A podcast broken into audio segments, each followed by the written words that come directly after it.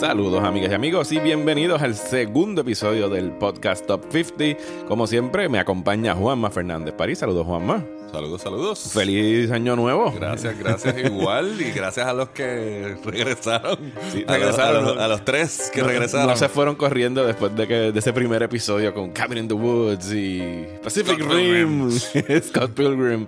Eh, pues nada, hoy venimos, eh, como estamos hablando de, pues es un año nuevo, estamos hablando de comienzos y principios. Eh, antes de entrar en nuestra lista del Top 50, hoy vamos a estar hablando de las películas que estarían en la posición de la 48 a la 40 de nuestras respectivas listas. Quería comenzar eh, hablando sobre, pues ya que estamos hablando de, estamos en Año Nuevo, pues queríamos hablar de directores, eh, actores o películas, óperas primas de esta década que de verdad tú piensas que dejaron una huella o que fueron... Eh, cineastas que tú dijiste, wow, o sea, mira quién llegó al, séptimo arte en, en, esta década. ¿Alguno en particular que quisiera destacar?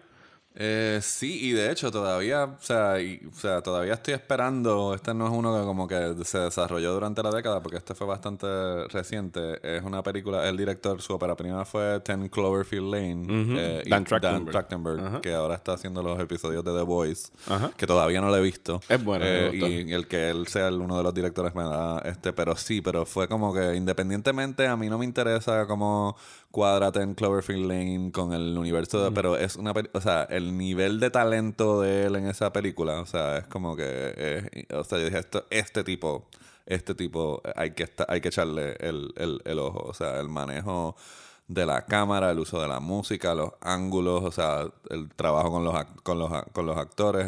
o sea, literalmente es una película completa. Es como de una persona que lleva como, qué sé yo, que lleva como 25 intentos en ese género y de momento cuadró con esa, con, con, esa, con esa película y es simplemente su primera película, lo cual para mí es infinitamente impresionante. Así que él todavía no ha hecho su segunda. Eh, está y no la tiene en planes, yo creo que tampoco está parece que, porque pues porque está él iba a hacer el Uncharted o algo de una adaptación de un cómic y de repente se cayó. Pero pues, pero para mí, ¿entiendes? Es como que es más, ¿entiendes? Jamás entenderé cómo, cómo a Trevor le dieron Star Wars, ¿entiendes? Es como que por un momento que no la terminó de hacer cuando este tipo estaba, ¿entiendes? ¿Por qué, a Josh Trank le dieron, o sea, todo el Fantastic Four? ¿Y por qué, por qué Marvel no se ha llevado a este muchacho o alguno? Porque es lo que pasa, haces una película impresionante y te llevan y te dan, o sea... Te dan las llaves del reino. Eh, no le han dado las llaves del reino y quizás eso va, a hacer que su carrera sea un poco más interesante este cuando eventualmente regrese, regrese al cine pero él, me impresionó muchísimo. Sí, yo estaría, yo quisiera destacar a Alex Garland, que es el director de Ex Machina. Ese es otro también, y Annihilation. Y Annihilation, que a mí me gustó Ex Machina, me encantó Annihilation. Aún pienso que los finales son como que es un talón de Aquiles, como que no sabe cómo cerrar necesariamente una película, pero va por ahí. O sea, por lo menos en términos de técnicos y de craftsmanship y artísticos, tiene un ojo impecable, ¿sabes? Tiene un buen ojo para casting, tiene un buen ojo para dirección. Y, cuando, y sus libretos es lo que todavía necesitan quizás una tercera mm, revisión.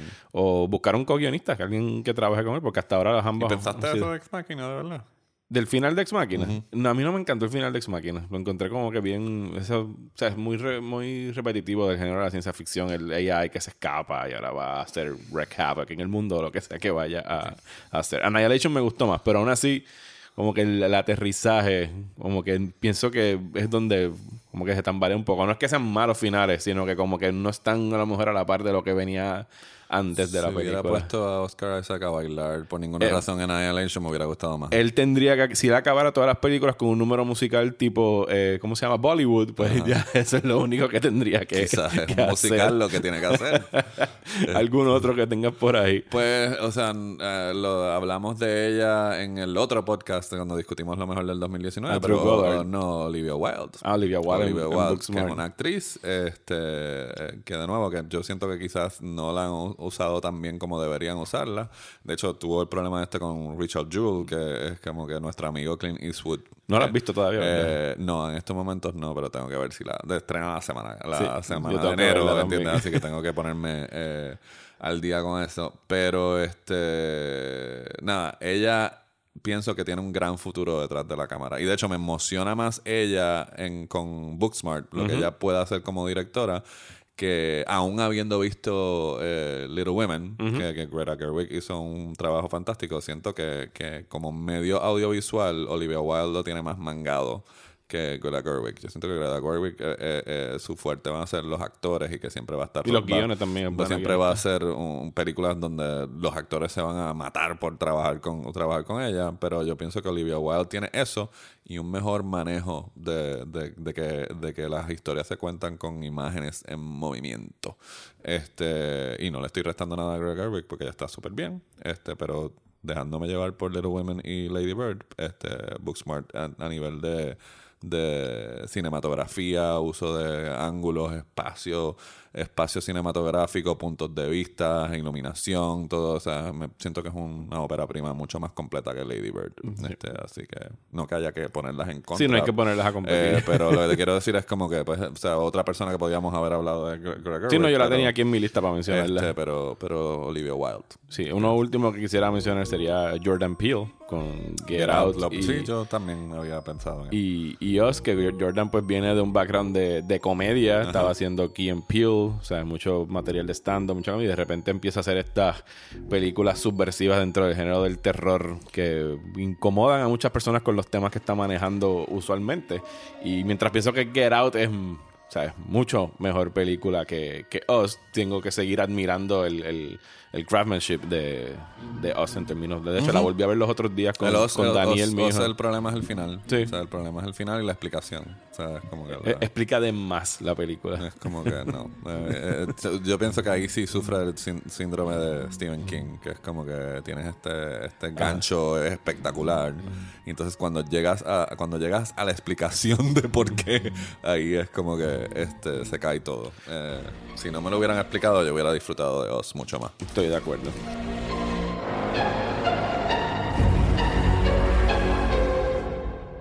Eh, bueno, vamos para el top 50. Dale. ¿Quién empieza tú o yo?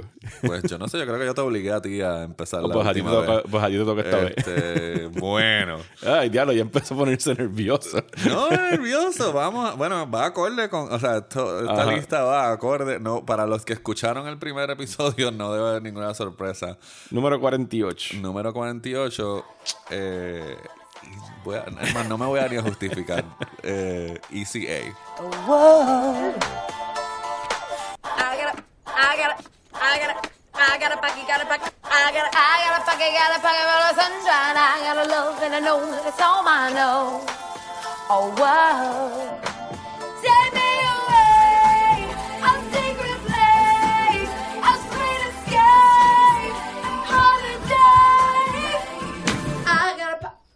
Oh, ok. Sí, sí, sí, Este, que acabo de ver, tus ojos te acaban de brincar. No, no, a mí me gusta mucho Es una película que se te, había olvidado que había salido de esta década.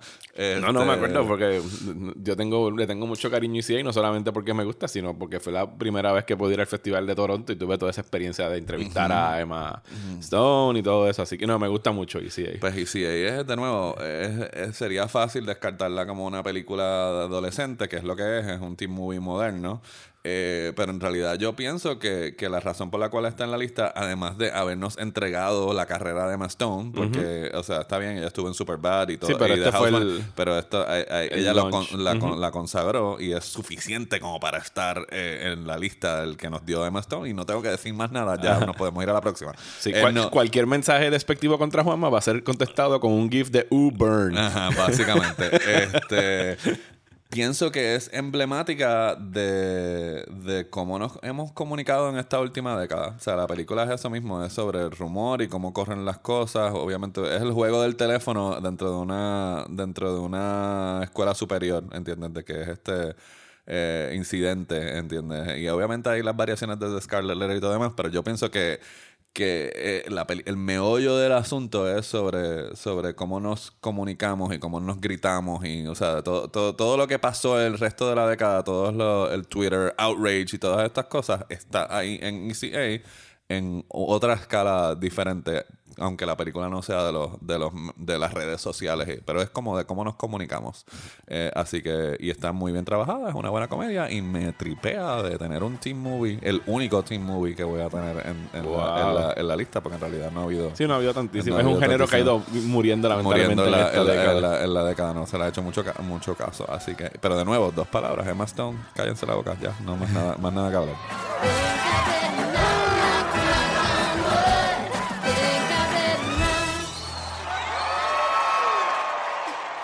Pues mira, mi número 48 es una película del, del 2017 que entró en mi top 10 de ese año y es The Rider de Chloe Zhao.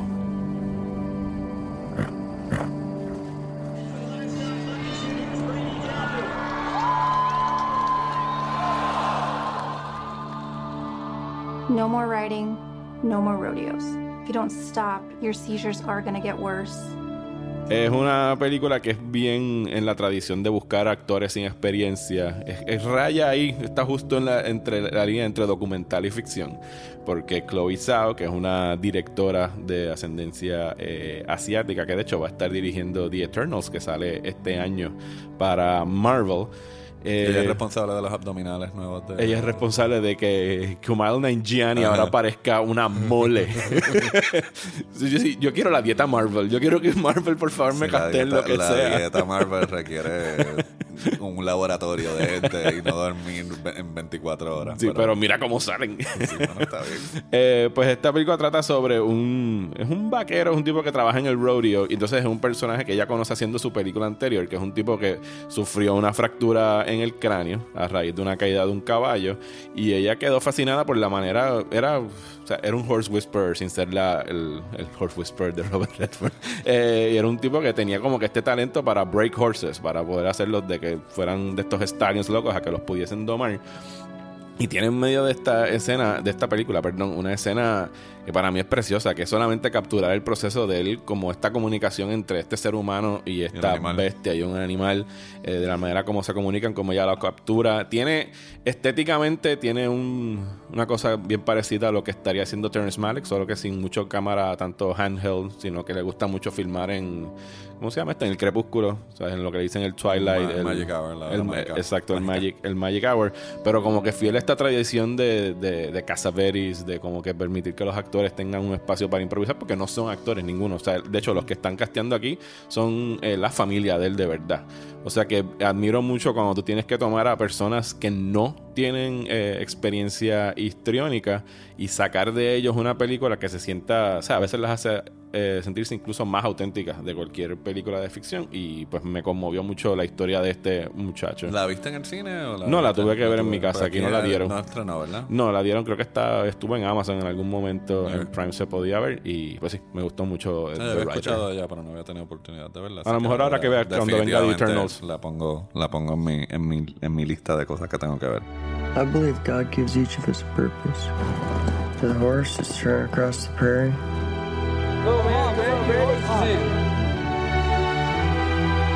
For a cowboy, it's to ride.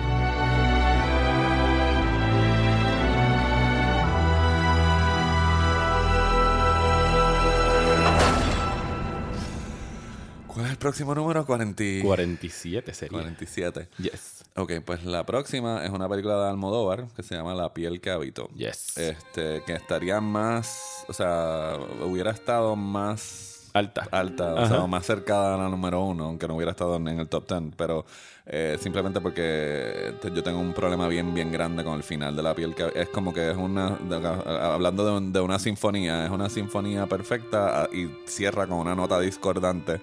Si Almodóvar lo hubiera cortado los estás hablando de literalmente los últimos los 5 últimos, minutos. los últimos, el último, los mil 60 segundos. segundos de la Ajá. película. La película podía haber sobrevivido no tener esa escena. Este, y hubiera sido, o sea, mucho más efectiva. Pero yo lo que pienso es que Almodóvar estuvo la década anterior eh, con esta fijación con Hitchcock. este, y eh, como que le pasa a muchos directores, ¿entiendes? Pero eh, como que canalizando, eh, idolatrando, manifestándose. Y esta fue la vez que eso que, que cuajó a la perfección. Eh, el sentido de humor de Hitchcock, el sentido de humor de Almodóvar, todas esas cosas como que se mezclaron en esta en este thriller y farsa, porque yo también la veo en muchos, en muchos momentos él eh, apunta hacia la, hacia la farsa, sin liberar la tensión y el suspenso de lo que es la, la película. Obviamente regresa a trabajar con banderas después de muchísimo, de muchísimo tiempo y siempre le da algo interesante. El, el mero hecho de que le haya dado algo nuevo a banderas que hacer, pues también me gustó, me, me gustó muchísimo, pero pienso que, que sí, que, que que las otras veces me había irritado muchísimo los intentos de aludir o de imitar o de avalar a, Hitchcock en pantalla con la mala educación y muchas otras cosas, pero siento que en esta, ¿entiendes? Que eh, hasta volver también, este, eh, pero siento que en esta como que lo mejor, lo mejor de Almodóvar con lo que él quiere, con lo que a él le gusta de Hitchcock, tuvo una fusión espectacular en, pantalla y por eso es que la, incluyo en la, en la lista. ¡Párate! Y tírame la llave de la puerta o fui te Si sigues bajando, me corto el cuello y se te acabó juguete. No eres capaz. Bueno, mi número 47 eh, esta es una película del director polaco Paweł Pawłowski, cuyo apellido posiblemente acabo de masacrar. Eh, y se trata de Cold War, una película del 2018. ¿Tuviste chance de hablar? Ok, déjame seguir hablando yo por la cara que me No, no, es que me sorprende. Ahora digo yo, ahora digo yo, me sorprende que esté tan abajo. Ah, ok, está bien. Bueno, es que tengo. No, empecemos a hablar del ranking ahora. eh, Paweł Pawłowski es este romance que expande décadas eh, acerca de una cantante y un músico, un director eh, de orquesta, sí, un director de orquesta.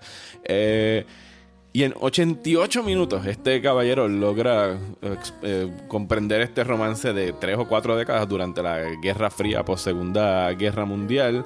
Lo hace de una manera eh, cinematográficamente impecable, utilizando esta fotografía en formato eh, de 1.33, unas composiciones de tiros espectaculares que me habían gustado mucho su trabajo que había hecho en Ida dos o tres años anterior, pero pienso que esto fue como que le dio todavía un, salto. Aquí la fotografía es maravillosa. Eh, es, espectacular lo que es, lo que es la música, las actuaciones.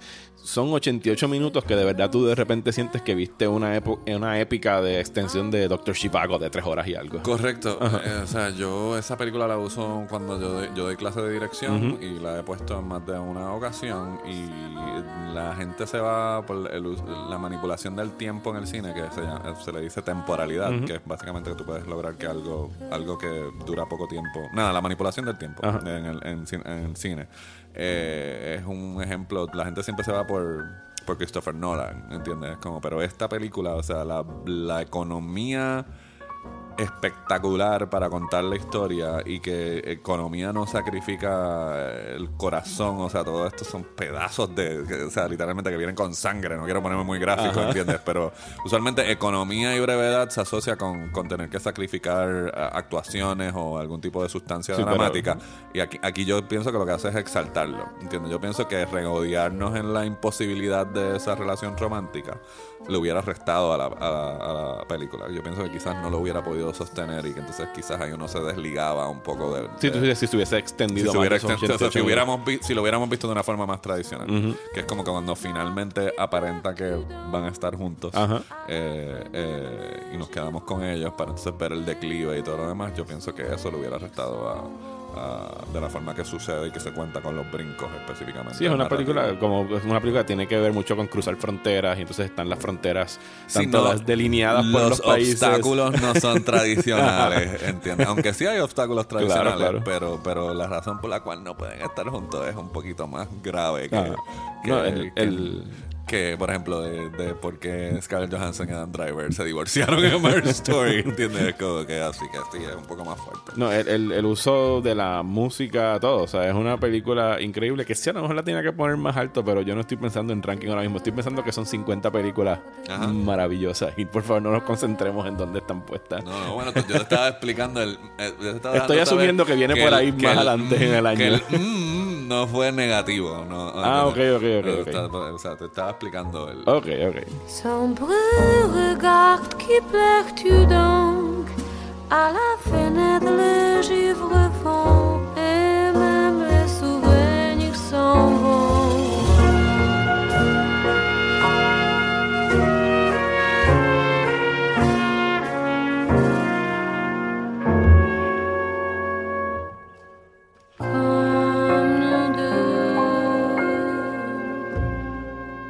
este, la próxima es una comedia romántica en una década donde la comedia romántica se fue del cine y murió. Así que este, esta no es la edición de Juanma ama a Emma Stone, pero aparentemente sí, es Crazy Stupid Love. I am sexy. I am R rated sexy. Okay, I know what happens in the PG 13 version of tonight, all right? I know. It's that I get, I get really drunk, and I pass out, and you cover me with a blanket, and you kiss me on the cheek, and nothing happens. But that's not why I'm here. I am here to bang the hot guy that hit on me at the bar. Crazy Stupid Love es una comedia romántica excelente eh, que incorpora el punto de vista masculino, que es lo que se sacrifica en la mayoría de las comedias románticas eh, comerciales, ¿entiendes? este, porque eso en las que, en las que son buenas no, no sucede. Eh, así que, o sea, y, o sea, y es súper cómica, súper cómica. Tiene un elenco de primera. Tiene a Marisa Tomei en probablemente su mejor rol cómico después de Michael, Sem- de Michael Zambini. Que la volví Eh, a ver hace este, poco y sigue siendo eh, fenomenal. Sí, fenomenal, pero yo pienso que, o sea, en menos tiempo ella logra el mismo huracán de fuerza cómica que ella logra en esa, en esa, en esa película. Este, eh, Ryan Gosling utiliza, o sea, usando esa línea finita de que sabe que eh, es, eh, es- tiene el look de estrella de cine, pero, pero utilizándolo para efecto cómico, lo cual, de hecho, no lo ha vuelto a hacer. En realidad, no ha vuelto a... a- Lo hizo, no lo hizo en, en The Nice Guys también tiene eh, parte de eso. pero Solo que ahí no está haciendo el mamito. No, no, por eso te digo, Ajá. es como que es él toda su carrera es sobre desafiar esa etiqueta, ¿entiendes? La etiqueta que- de, de que- de después de The Notebook, ¿entiendes? Es como que es que como el protagonista romántico, el jevo eh, de todas las películas, él se ha dedicado a desafiar eso y en The Nice Guys pues él es bastante es un personaje, ¿entiendes? Es como que no ahí no tienen él no es presentado como este el, el cheche, ¿entiendes? Así que el mero hecho de que en esta él es el que le da el coaching a a Steve, a Steve Carell, que es un hombre casado que, que le pegan, que Julian Moore le pegan cuernos, este, y entonces se entrelazan con, o sea, a mí me gusta mucho como el guion está construido, lo encuentro bien inteligente, así que es la única comedia romántica del bonche de los 50, y de nuevo, eh, eh, resulta curioso que después de una tan buena y tan innovadora dentro del género como esa, que el género hizo blup, porque a esa le fue muy bien. Sí, no, le fue muy bien. Le fue muy Que- bien. que es 2012, eh, 2011. 2011, sí, empezando la década. Este, eh, pero después de ahí la, hubo que resucitarlo, en- hubo que resucitarlo en, en En Netflix. Este, y las que han habido en Netflix son bastante tradicionales en realidad. Así que esta que que o sea que es una comedia romántica con un matrimonio que se está desmoronando este o sea no a mí me, a mí me gustó mucho la están dando en HBO constantemente eh, Sí, no, yo la, que- la última vez que la vi, de hecho, fue este año. No la vi completa, me senté como que estábamos en casa hablando de aquella escena, aquella escena, y de repente vimos como cinco escenas de la película que queríamos volver a ver, específicamente la de Dirty Dancing. Sí, es como que todas esas. Y de nuevo, presagio de, de, de la misma forma que, que ECA nos entregó Emma Stone, pues este Crazy Stupid Love nos entregó la, combina- la combinación maravillosa de Ryan Gosling y Emma Stone, que va a estar en algún otro momento. Sí, en posiblemente va a estar en la lista. Eh, pienso yo, no sé. Este, por lo menos del lado de acá, definitivamente va a estar de nuevo. Así que, ¿cuál es la próxima tuya? La próxima mía es una película del 2014 dirigida por Jennifer Kent. Y yo no tengo tantísimo horror en, en mi lista, pero esta es una que me impresionó muchísimo y pienso que es de las mejores que salieron este año. Y es The Babadook. Where'd you get this? On the shelf. If it's in a word or it's in a look, you can't get rid of the Babadook. A rumbling sound, then three sharp knocks. Ba-ba-ba, duck, duck, duck. That's when you'll know he's around. You'll see him if you look.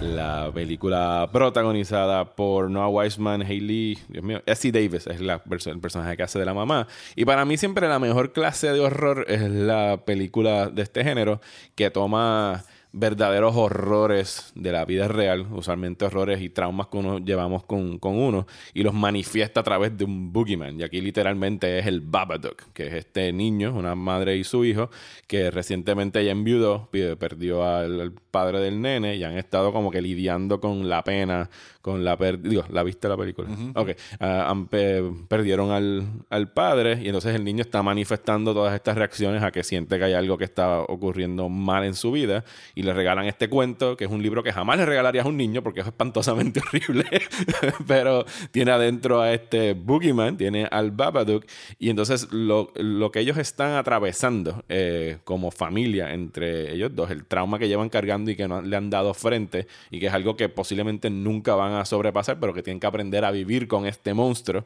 que es la pérdida de un ser querido. Eh, la manera como Jennifer Ken lo trabaja utilizando expresionismo alemán, una puesta en escena bien minimalista, todos estos tonos grisáceos eh, y los horrores como que se van exacerbando a medida que va corriendo la, la, película y pienso que de verdad que fue de las cosas más impresionantes que vi y no solo en, en el género de terror, sino un debut de una directora que me impresionó muchísimo en esta década. ¿Ella ha hecho algo más después de eso? Ella hizo este año, de, eh, perdón, el año pasado, 2019, hizo The Nightingale, que está en Amazon Prime, pero no la he visto todavía. Que dicen que eh, tuvo como que críticas más divididas, porque es una historia en Australia, ella es de Nueva Zelanda, si no me equivoco. Y trata sobre una muchacha que es como un revenge story de una ah. mujer que, que violan, si mal no me equivoco. Por eso como que no quise, mm. no tenía ganas de meterme en este tema. En el pero, pero también está trabajada, dicen que la trabaja en este año. El año pasado hubo muchas películas que jugaron mucho con el formato este del 1.33. Estuvo The Lighthouse, estuvo esta de Nightingale. Y la quiero ver porque por lo menos se ve muy bien lo que vi en el trailer. Ah, pues eh, pienso que quizás también la vamos a discutir, quizás un poquito más adelante. Pues entonces pasemos a la última tuya de este la episodio. La última mía de este episodio, que fue, no sé si la, bueno, sí, yo creo que la vimos juntos en algún momento. Eh, recuerdo que fuimos al teatro de Hollywood a verla, eh, en ah, Coamo. Ya sé cuál es. Este, Skyfall.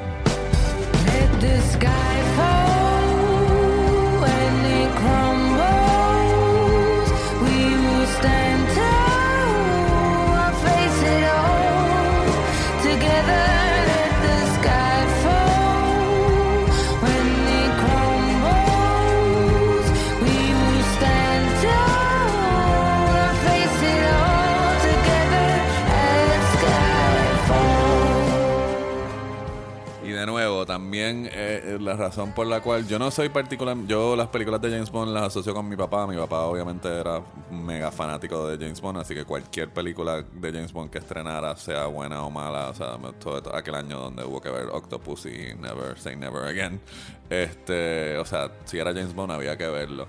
Así que el número hecho de que Sam Mendes eh, tomó todo lo que son las convenciones de, de, ese subgénero en particular y logró hacer algo interesante a nivel dramático y a nivel cinematográfico con la cinematografía de Roger Dickens. Eh, o sea, es como que yo siento que es del ciclo de. Yo sé que todo el mundo, incluyendo a ti, tú vas a ver por Casino Royale. Eh, pero yo pienso no, que. No, para mí Skyfall es mejor que Casino Royale. Pero, Pasa que Casino Royale tiene Evergreen. por eso. eh, pero yo pienso que eh, Casino Royale colocó al personaje para poder lograr lo que se hace en Skyfall, que es de nuevo lo que voy, es una profundidad más allá, con una profundidad, una humanidad. No, eh, James Bond usualmente, eh, o sea, es como que sobre todo el James Bond de Roger Moore, más que nada. Y hasta cierto punto también el de el de Pierce Brosnan un poquito, dependiendo de la película. O sea, es como que no se requiere mucho de ese personaje. Ese es un arquetipo, ¿entiendes? Es como que. Y aquí, pues no se trata de esa forma. Todo, incluyendo, o sea, porque vamos al pasado de, al pasado de James Bond en esta, en esta película. Así que hay más profundidad de él como, como personaje. El personaje de Judy Dench, M, también, ¿entiendes? Que, que son todos estos arquetipos que han existido por décadas que de momento adquieren diferentes niveles y a mí eso me impresionó. Además que la ejecución es espectacular como película como película de acción. Y lo mismo Bardem como villano es uno de los mejores villanos que ha tenido James Bond en un montón de tiempo. Eh, este y probablemente o sea, esto no cambia en la próxima década por lo que he visto en el trailer con, Rami Malek. De hecho, deberíamos decir que a lo mejor Skyfall debió haber acabado con el periodo de, Daniel Craig. Si esa, si esa, o sea, o sea, de hecho es precisamente es una de esas cosas que uno se pregunta cómo es posible que la gente que hizo Skyfall sean la misma gente que hicieron Spectre, ¿entiendes? Porque Spectre es lo opuesto de, de todo eso. Sí, porque es cuando ya se vas completamente la balanza te al lado de te vas en, en- te vas, o sea, como que hiciste todo este trabajo para profundizar la franquicia, entonces te vas en piloto automático la próxima vez y recaes en las mismas convenciones. O sea, es como si te hubieras olvidado todo lo que fue especial de la anterior y, bueno, nada, quizás es que simplemente no se puede replicar y eso es parte No, del y, problema. y para mí parte de lo que me fascina de esta faceta de Daniel Craig de James Bond es que son las primeras en la historia del personaje que tienen una continuidad. Que incluso con ese tropiezo entre medio de Quantum of Solace, que de estas películas de James Bond que uno se le olvida porque las que están antes y después son tan buenas.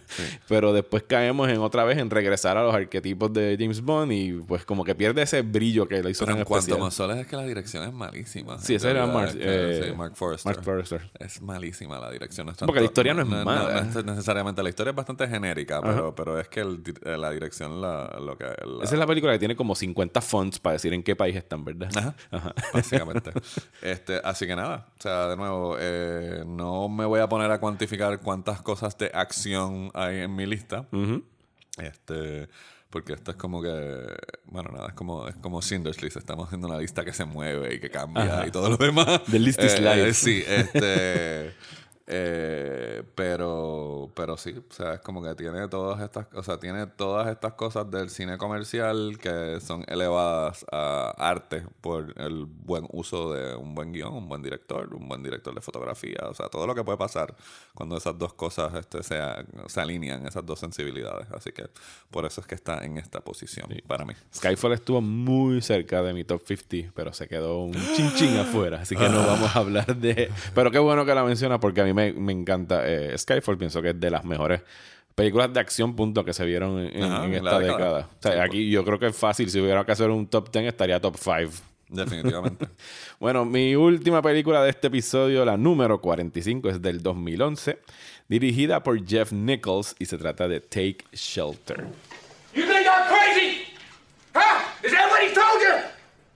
Well, listen up. There is a storm coming like nothing you have ever seen, and not a one of you is prepared for it.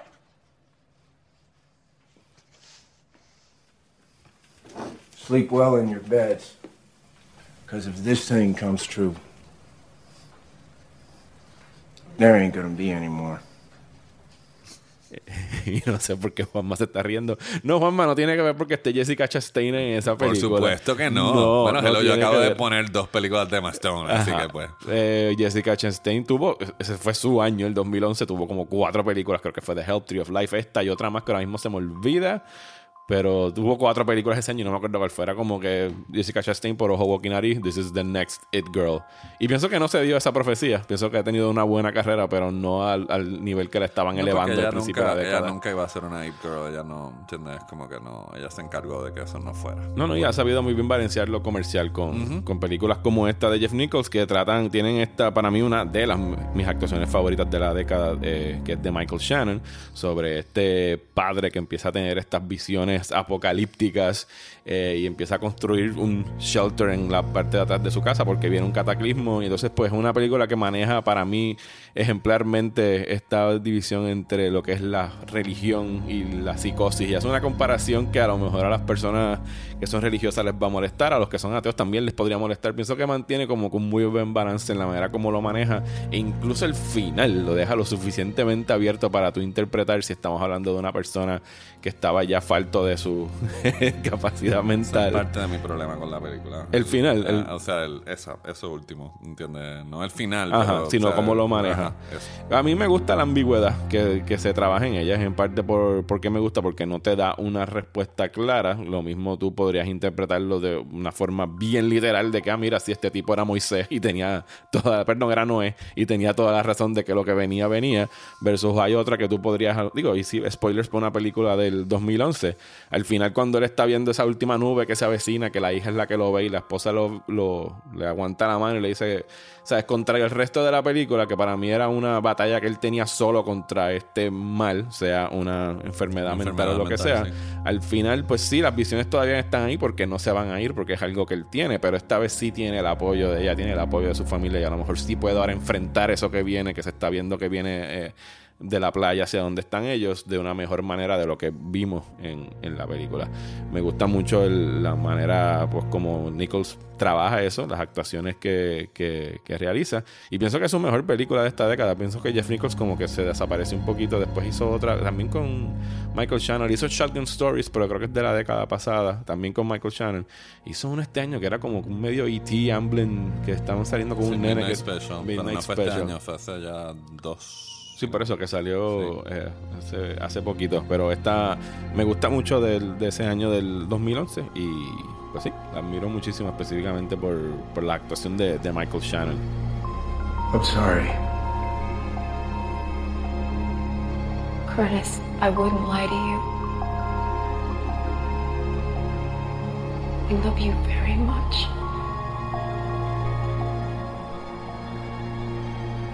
Please. Open the door. I'm sorry. I love you, but if I open the door, then nothing's gonna change.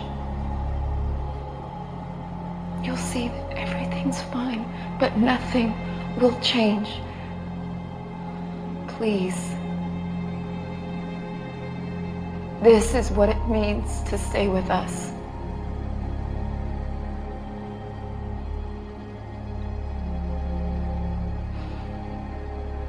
This is something you have to do. Así que sí, ese es este episodio del Top 50. Eh, gracias, Juan, De nada. por estar aquí otra Es vez. que me encantaría poder, eh, ¿sabes? Como cuando uno hace los live en Instagram o. o- Ajá, o ¿tú quieres ver los comentarios? No, no los comentarios, sino de cuánta gente vamos ganando o perdiendo, O perdiendo. mientras se van Bueno, revelando yo, los títulos. yo te puedo decir cuánta gente se está sumando al Patreon para escuchar estos episodios, así que por ahora Pero nos no, va muy pero quiero decir, me gustaría que hubiera un pop-up mientras estamos hablando de ver cuánta gente en realidad. Bueno, yo no este, creo que se vayan a lo mejor a ir tantos como la vez pasada, como cuando empezamos. Ya estamos empezando a lo no mejor a sé. encontrar un No balance. sé, yo pienso que tú estás, yo, yo pienso que, que hay una, se está empezando a delinear una, unas tendencias específicas en las que estamos que lo hace más interesante. Porque Ok. si estuviéramos los dos escogiendo las Sí, mismas, estaría a lo mejor bastante, aburridito. bastante grave. Este, pero nada, en esta ocasión yo me siento un poquito más como la Don Blonde de los críticos, pero bueno, No, Este, a fíjate- pesar de que, a pesar de que eh, completamente, eh, completamente detrás de mis selecciones. O sea, de que esas son las que yo pienso que, No, no, que yo deben estar. Todavía yo creo que ni tú ni yo hemos tirado alguna película que el otro haya hecho como que... De verdad? Tú me estás jodiendo. De verdad. no. No. creo que eso vaya a pasar. Pero bueno, vamos a ver. Ahora, todas tus selecciones son películas que me han gustado y no tengo... Digo, tampoco te voy a decir como que... Pues hasta aquí llegó el podcast. ¿Cómo te atreves a poner Crazy Stupid Love en esta lista? Pero no, lo que te- pero yo pienso que también que es lo que, lo que dije, que mi, mi filtro, porque obviamente es lo que, lo que, lo que hasta los que discutimos, ¿entiendes? Esto no es necesariamente los favoritos, pero si hay una inclinación, yo a mí, a mí me gusta un poco eh, desafiar eh, esta noción de que, de que en el cine comercial no hay arte, ¿entiendes? Eso yo me lo paso por el forro. En realidad es como que yo pienso que lo que es mágico del cine es que hay arte en todo. Eh, de la misma forma de que el arte solamente existe en el cine independiente o en el cine o lo que se estrena en Fine Arts. Eh, considerando que si nos ponemos a hablar de las películas que estrenan Sí, en sí, Arts, vas a encontrar mucho que eh, no vas es- a encontrar muchas cosas que son cine comercial de otros países que jamás lo pondrían en la categoría de cine de arte y simplemente porque es de España O o, porque Argentina. Este, así que pues, o sea que todas esas Y a etiquetas veces son cosas que están incluso por debajo de Todo- cosas como Crazy Stupid Love. eh, por eso. Eh, pero lo que te quiero decir que todas esas etiquetas fáciles a mí, eh, así que yo siento que como se le dice, eh, eh, eh, o sea, si fuera uno de estos políticos, el bent mío al hacer de, de la categoría tiene que ver un poco, poco- me, me he concentrado en, ok, antes de irme en las que son eh, emblemáticas del medio, ¿entiendes? Ajá. Así por el arte, cómo se movió hacia adelante, que usualmente eso suele suceder con películas independientes o que no son financiadas por estudios. Pues, pues, este, como son 50, pues, eh, pues por ejemplo, me, sí me- lo que hablamos la primera vez, me puse, bueno, pues, ok, ¿habrá algún teen movie? Sí, mira, hay un teen movie. ¿Habrá alguna comedia romántica? Sí, hay una comedia romántica. Así que por eso es que estamos en donde estamos ahora mismo con la lista. Y hasta el próximo mes, cuando estemos hablando de de las próximas cuatro películas en nuestros respectivos top 50. Muchísimas gracias por continuar suscribiéndose al podcast. Díganselo a sus amigos que si quieren escuchar a dos expertos locales hablando sobre las películas. ¿Por qué, por qué no pudiste decir expertos sin reír? bueno, porque va a haber gente. Digo, en realidad el que está pagando por escuchar no tiene issue porque nosotros vayamos a decir expertos en cine. Dos críticos de cine de aquí hablando de las películas de la década.